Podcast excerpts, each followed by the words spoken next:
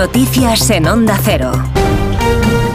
Las 11 de la mañana, 10 de la mañana en las Islas Canarias. Noticias con María Hernández. Buenos días, María. Buenos días, Alsina. El fiscal general del Estado en más de uno esta mañana ha defendido a Álvaro García Ortiz la independencia de la Fiscalía que el gobierno mete mano en asuntos particulares de la Fiscalía, quíteselo de la cabeza, que se lo quiten todos los ciudadanos. Despacha, dice, con el ministro de Justicia, también con las comunidades para abordar los medios materiales con los que cuentan o el problema de la dispersión por las competencias transferidas. Defiende que la Fiscalía no tiene que entrar en el debate político y que no hay presión alguna sobre la teniente fiscal que elabora el dictamen sobre Puigdemont, aunque el fiscal sí tenga, recuerda, que conocer todo lo que pasa en su casa. Hay una obligación estatutaria en la que los fiscales deben dar cuenta al fiscal general de los hechos relevantes y trascendentes. Si este no lo es, bueno, pues quizá debemos buscar otro argumento.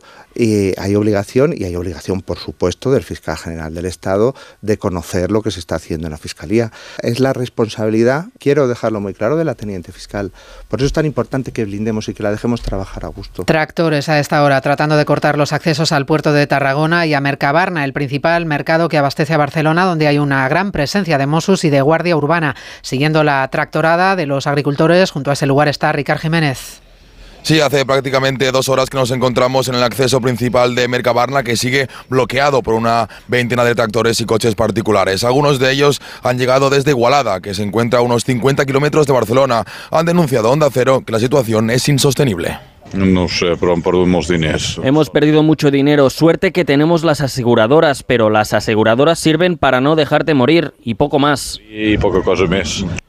Ahora mismo uno de los cordones policiales se acaba de abrir para dejar pasar aproximadamente la mitad de los tractores que bloquearán un segundo acceso. Ese es el acuerdo al que han llegado con el centro logístico y los Mossos de Escuadra. Hay tractorada también esta mañana en el puerto de Santander y en Andalucía los cortes de carretera afectan a esta hora a la A4 en Écija, hay cortes en Cádiz, Granada y protestas también en Extremadura y Castilla-La Mancha.